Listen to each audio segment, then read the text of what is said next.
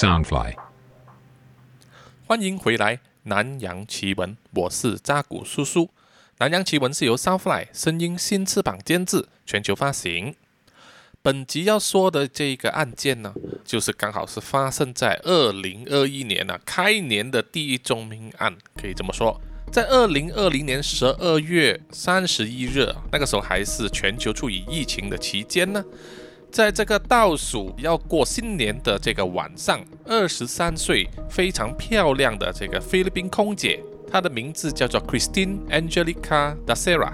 那以下我就简称她叫 Christine 啊，她是菲律宾航空啊 Philippine Airlines 的这个空姐。他在倒数除夕夜当天晚上，就在这个菲律宾的 City Garden Hotel 啊，叫做花园城市酒店，住了一间房间啊，约了好几位朋友呢，来和他一起倒数新年的活动。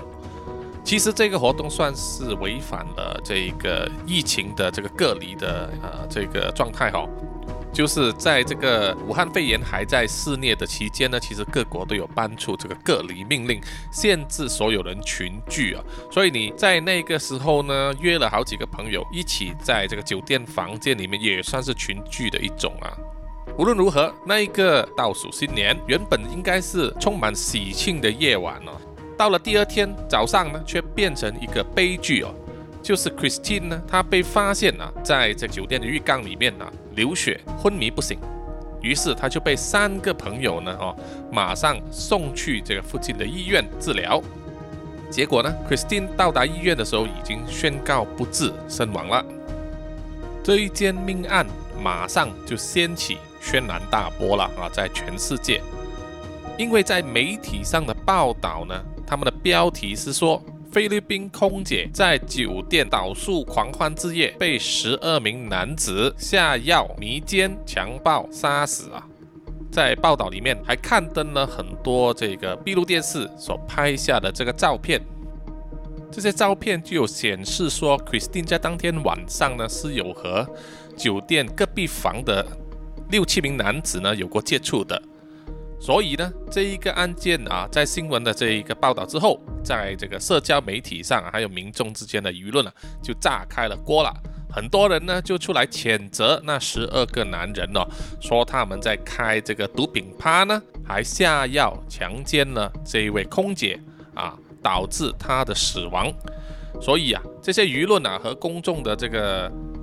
所以啊，这些舆论大力的轰击这十二个男人。要警方呢马上出手啊，全力追踪，要把十二个男人呢逮捕回来，绳之于法。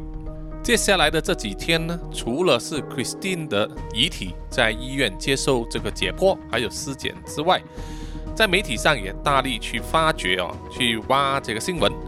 就有报道说那十二个男人呢，很可能啊，很可能都是一些身世显赫、有非常强大背景。的一些年轻人啊，可能是富二代或者是官二代，所以有一些报道也暗示说，这十二个人呢，可能并不是那么容易可以被这个司法所制裁的人呐。这宗骇人听闻的这个案件呢，也被这个 Many Pacquiao，Manny Pacquiao 是呃菲律宾传奇的这个职业拳击手啊，他之前是曾经得过这个清晨量级的拳王啊，有八个。世界的拳王金腰带，非常了不起的人物。Manny Pacquiao 后来有参政哦，就是他去参选这个议员啊，他曾经当选为众议员啊，最后因为他当时没有放弃的拳击事业呢，导致他出席这个会议啊很很低啊，很少出席这个会议，就被很多舆论评记了。那么后来到了二零一六年呢？他就改选啊，成为这个参议员，而且顺利当选了。于是从那时候开始呢，他就放弃了他的打拳的事业，专心政治。对于这一宗案件呢，Manny Pacquiao 他也是表示关注哦。他认为这是一宗非常残忍啊、令人发指的这个案件。他个人呢就捐出了五十万啊菲律宾比索，五十万菲律宾比索呢，大约是等于。六十九万台币左右吧，六十九万台币作为这个花红哦，悬赏所有可以提供啊有利的证据的人士呢出来啊要指证啊要找到那些犯人。那么另外一位参议员呢叫做 Eric Yap，他当时也是啊自掏腰包啊，掏出十万比索，大约是等于九十万台币左右，也是要来悬赏哦，要找到这个凶手。那么在开始说这个案件的进展的时候呢，我和扎古叔叔先和大家分享一下这一位菲律宾空姐 Christine 的生平哦。Christine 呢，啊，她是来自这个 General Santos City 啊一个城市的这个家庭，家中呢她是老二，她是毕业于菲律宾大学啊明大拿尔分校的这个传播系学士学位。毕业之后，曾经担任过舞蹈员、啊模特儿等等的职业，也曾在二零一九年呢参与这个选美啊。这个选美不是国家级的，但也是市政级的，所以算是不错的了哈。他当时曾经闯入决赛。同一年呢，啊，他加入了这个菲律宾航空，成为这个空中服务员。好，现在我们就来说说这个菲律宾警方的查案过程了。在这个命案发生之后，警方就第一时间呢去了这个 City Garden Hotel 啊，去收回那个闭路电视的这个影片记录，然后再通过影片记录上面找出那个时间点啊，取出这个照片，证明 Christine 当时是和谁在一起。然后呢，他们也快速的呃去逮捕了那三名呢将 Christine 送去医院的朋友。这三个人的名字呢，分别叫做 Galida、Guzman 还有 John。关于这一个 Christine 出事当天晚上的这个 CCTV 画面呢，在 YouTube 上都找得到，所以呃，大致上扎古叔叔只是给大家说明一下，他是从十一点半左右呢啊，除夕夜的十一点半呢，就看到 Christine 和呃不同的男人呢，在二十二楼的两间房之间哦，一直穿梭这样子，这两间房的号码是二二零七和二二零九。期间，他们一直这样子穿梭呢，啊，甚至就是嗨到啊，没有穿鞋子、侧脚的这样子走来走去。这个画面也拍到说，呃，Christine 呢和一个戴着鸭舌帽的男人呢，有在这个走道上哦，有拥在一起接吻的画面。这个戴鸭舌帽的男人呢，也曾经在在早上六点二十三分的时候，有以公主抱的方式啊，抱着 Christine 这样子在走道上走路。那个时候看得清楚呢，Christine 的神情还是很平静啊，她意识还是很清楚的。一直到了隔天早上七点二十三分左右呢，二二零九的房间里面就拍到说有几个男人呢，就收拾了行李，准备啊离开房间，就是退房了。到早上九点零三分的时候呢，二二零七这间房呢，就有一个男人拿着他的背包离开房间，啊，可能是去吃早餐吧。接着呢，就是关键的时刻了，就是在中午十二点二十二分的时候呢，就清楚拍到有一个男人在二二零七的房门打开来，向外一直望，好像很神情惊慌的样子。相信那个时候啊，就是这些男人已经发现 Christine 呢，就是在这个浴室里面昏迷不醒啊。十二点二十三分呢，就有两个男人呢，啊，戴着口罩，穿着已经是全副的呃行的装束了，就走回上来。去按门铃，按这个二二零七的房间。十二点二十七分，就有拍到酒店的这个服务生呢，就推着轮椅上来二二零七的房间。十二点三十分，就看到呢，酒店侍应就推着这个呃轮椅，上面坐着这个 Christina，而他的 Christina 的脚呢，就由前方有另外一位朋友呢帮他抬起来啊，这样子两个人呢把他推去这个电梯口，应该是要送去医院。在一月四日呢，这个菲律宾警方的这个代表啊，就出来啊，对这个媒体发布会上说，Christine 当时她身上啊有多处的这个淤伤，然后她的下体啊有撕裂的痕迹，但是呢，并没有发现她的颈部或者头部有任何被人家就是掐过、勒过的痕迹，所以她不是被勒死或者是呃窒息而死的。然后警方呢就将这个案件列为。强奸杀人，他们呢也宣布说逮捕了三名嫌犯，并且还在寻找剩余的那九个人。警方也在现场呼吁说，剩下那九个人呢，你们最好啊，快快来自首了，因为我们已经掌握了你的身份，我们知道你是谁。这个消息听起来呢，当然是令民众啊还有舆论相当的兴奋了。哦，这么快就破案了，我们的警方呢真的很有效率。可是呢，很快的这一个做法呢就被外界评记说警方呢非常的武断哦，他们在没有掌握足够的证据之下呢，就提出了这个案件的论点，包括将那当时在场的十二个人呢视为嫌犯哦。他们应该在还没有证明有罪之前呢，应该把他们视为这个协助调查的人士，而不是嫌犯啊，在法律上的定义不一样。为什么会出现这样的反转呢？是因为在一月二号进行的这个尸检报告后来公布之后，报告上显示说，Christine 呢，她的死因并不是因为性侵或者是用药过度啊，根本没有关系。法医实验室啊。在可靠的这个检验下，采集说认为他是死于这个主动脉瘤啊，主动脉瘤，他们认为说是 Christine 本身的一个救急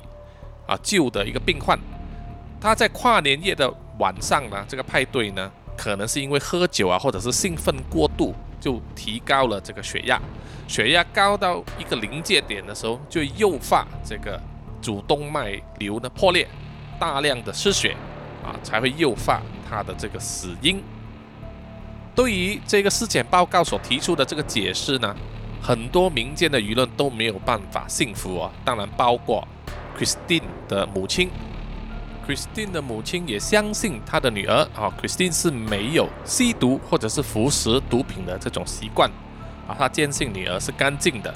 而她的那三位男性朋友呢，在他们的供词里面也没有提及这个 Christine 啊有没有服食毒品啊，或者是有没有这个习惯。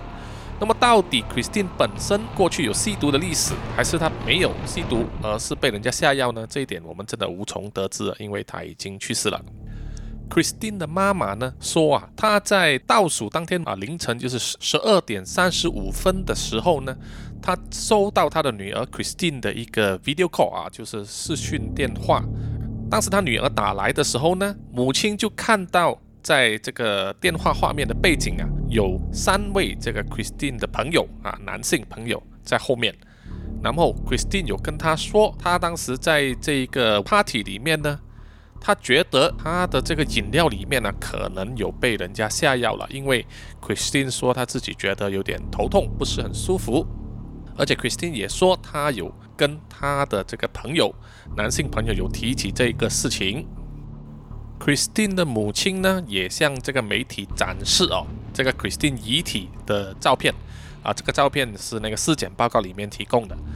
这个照片里面就可以看到 Christine 的身体呢，啊，她的手臂还有那个膝盖那一边呢，都有个伤口啊，有一个淤伤。就是估计说是可能 Christine 在过程中有反抗。所以这一个呢，就进一步让 Christine 的母亲坚信她的女儿呢，在当晚是曾经被人家下药性侵，然后弄死的。那么在这个时候呢，又爆出另外一个啊舆论，就是说，当媒体在访问啊那三位被逮捕的这 Christine 的朋友啊，就是 Galida、Guzman 还有 John 这三个人，其中有两个人呢，就对这个媒体表示说他们是 gay 的。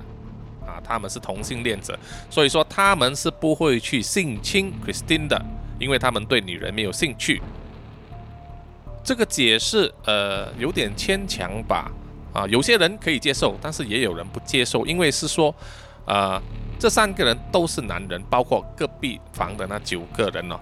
都是男人。即使他们是同性恋者，他们也有男人的这个本性啊。他们可能在喝了大量的酒精饮料，还有。比如说吸毒，在高度亢奋的状况之下呢，他们也可能会对啊 Christine 下手啊，这个没有人能够否定。对于这个尸检报告啊，提出说 Christine 是自然死亡的这个死因呢，Christine 的母亲当然是不能接受了。他的律师呢就提出要求说进行第二次的这个尸检。第二次尸检在进行的时候，其实也是有啊受到相当的限制。这个是因为呢，当时 Christine 的遗体呢已经被处理过了这个防腐，就是说，呃，注射了防腐剂，他身体里面的器官啊那些液体啊都被移除了，所以很多东西呢你没有办法去验出来，包括之前警方第一次尸检报告里面呢，也没有采集到他胃里面的这个样本，证明说他到底有没有吸毒，或者是说血液里面有没有这个毒品的成分，或者是其他的东西。现在你给一个没有内脏的这个尸体来做尸检报告，说很多东西都没有办法找回来了。这样子也连带掀起了另外一个话题，就是菲律宾警方这种非常粗疏的这种呃处理案件的手法、财政呃证据啊这种监视的手法，非常的粗糙，非常的没有经过训练哦，看起来好像是随便乱来的，就是很多应该收集的证据都没有去收集，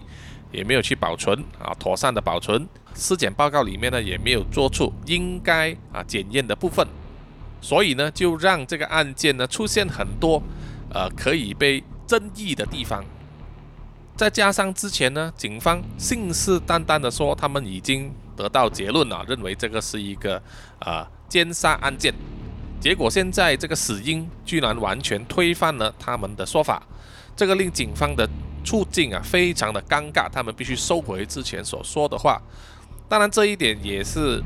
让警方呢。啊，得到这个民众强烈的批评啊，因为这种粗疏的办案手法呢，已经不是第一次发现了。警方有多次这种犯错的记录，让很多案件呢没有好好的能够进行审理或者是调查。另外呢，因为有很多关键性的证据啊，比如说他下体的这个裂伤。并没有在尸检报告里面被列出来哦，所以很多人都有怀疑说啊，这个可能是有关当局吃案了啊，因为传说就是前面有说了，那十一名男子呢，有可能是有很硬的背景，他们通过各种方法呢，就跟这个警方这边呢安排了，将很多关键的证据呢啊隐瞒起来。那么 Christine 的这一宗命案呢？到最后啊，因为这个证据不足的关系，也没有办法提控所有的嫌疑人。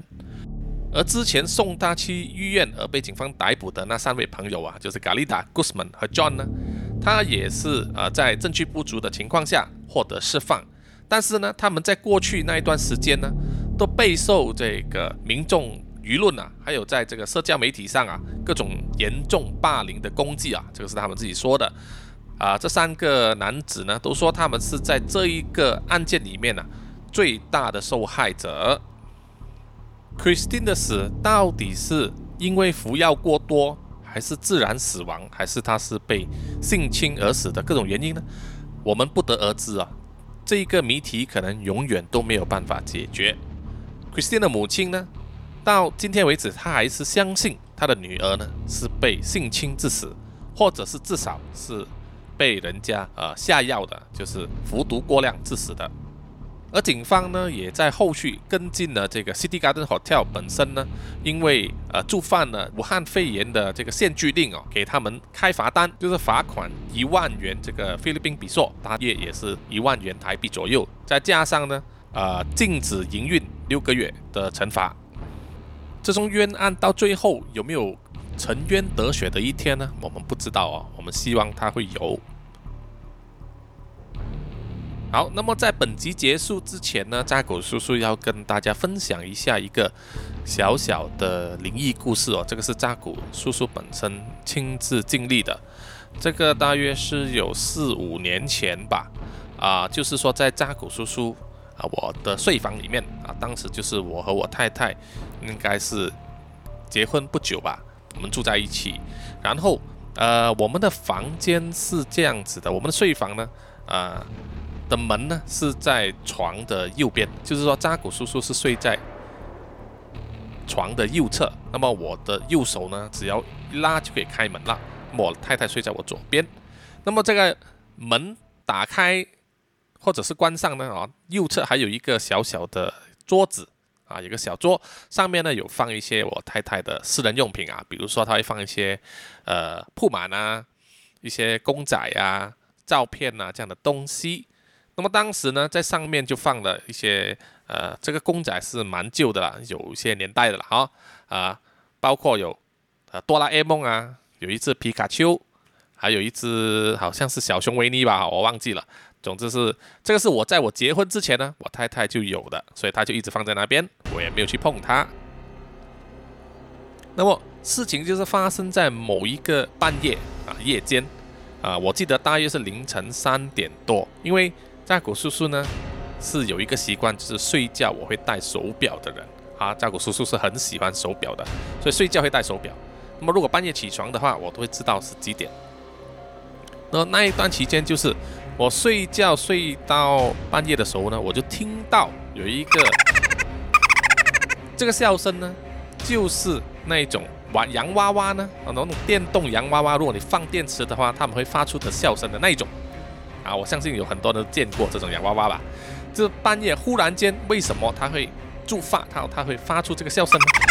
我不知道，哈，就是当夜我听到这个叫声，啊，一直叫叫的不停，相当久，我就醒来了。那么我就望一望我的太太，我太太也是醒来了，她也是望着我，有点奇怪。当时扎古叔叔是没有戴眼镜，因为睡觉不戴眼镜，对不对？啊，我就一脸朦胧的这样子起床，然后就去。听找那个声音发出来的方向，我就锁定了，声音是来自那一个皮卡丘的公仔。OK，那个皮卡丘呢，就不是正版的，是一个盗版公仔。我拿起来呢，就证明它真的是有声音。OK，然后我当时就不知道为什么，好像是非常的生气，因为被吵醒嘛，对不对？大家都有起床气，我就打开了门。那么我们的房门一打开呢？正对面对着的就是洗手间啊，就洗手间，洗手间的门是打开的。我当时就抓着这个皮卡丘的公仔，就手一挥，就丢进去这个厕所里面，啪的一声打一声，他就不再笑了，就没有声音了。然后我就关起门来，躺在床上要继续睡觉。那个时候我太太就问我：“你为什么把它丢了？” 我那个时候我就跟我太太说：“难道你要让他继续笑下去吗？”这样子啊，我我知道我太太是很怕黑也很怕鬼的啊，她是呃很怕一个人单独留在一个黑暗的地方，所以如果我不在的话啊，她睡觉是很担心，所以我也不想说出有鬼这个字或者灵异的这种字眼，所以我就直接跟他说，然后你要让那个公仔吵我们整个晚上不能睡觉吗？然后我就继续睡了，那我太太也不多说话，我们就睡到第二天早上。呃，因为我们早上上班嘛，我记得是七点多就醒来，我就走进去这个洗手间，我就看到那个皮卡丘公仔还躺在厕所的地板上，我就把它捡起来啊，拿去丢去旁边一个垃圾桶里面。那个时候我太太就问，又问我了，她说为什么把这个丢掉 啊？我也二话不说，我就把它拿去外面丢掉，然后回来的时候才跟她说，因为天亮了嘛，啊，大白天了，她就没有这么怕了。我就跟她说，你这个东西可能有鬼，所以处理掉最好。而且那个东西，我也说那个皮卡丘也不是正版的，是一个盗版的玩具。我也不知道你什么时候有，而且你放了这么久，上面都有灰尘了嘛，对不对？没有什么值得留恋的东西吧，所以我就把它处理了。后来我太太也不再问这个事情，那我也不再去想。那只是这几天呢，忽然间就是，呃，因为收拾房间呢，就回想起这件事，就跟大家分享。扎古叔叔呢，本身就是呃。我是无神论者，我没有信任何宗教，但是我 respect 所有的宗教，啊，他们有各自的文化、各自的规条。那么对于这种灵异的东西呢，你呃，我是相信是有的。好，他们可能可以用科学解释，可能解释不了。有一些事件呢，我觉得说发生的时候呢，我自己心里有一个潜意识，就是说，首先就是要冷静，不要害怕，啊，就把它马上处理掉就最好。好，这个很短的故事呢，哦，只是跟大家分享一下，哦，希望大家呢，啊，没有这样的类似的恐怖经历吧，哦，啊，如果有的话，也欢迎大家就是去跟我分享哦，可以去我这个南洋奇闻的 IG 或者是 Facebook 啊，咪咪专业上啊，或者是在先进进来就是这个 Mixer Box 上面呢，也可以留言，欢迎大家去那边留言哦，好，谢谢大家收听这一集的南洋奇闻，我们下一集再见，拜拜。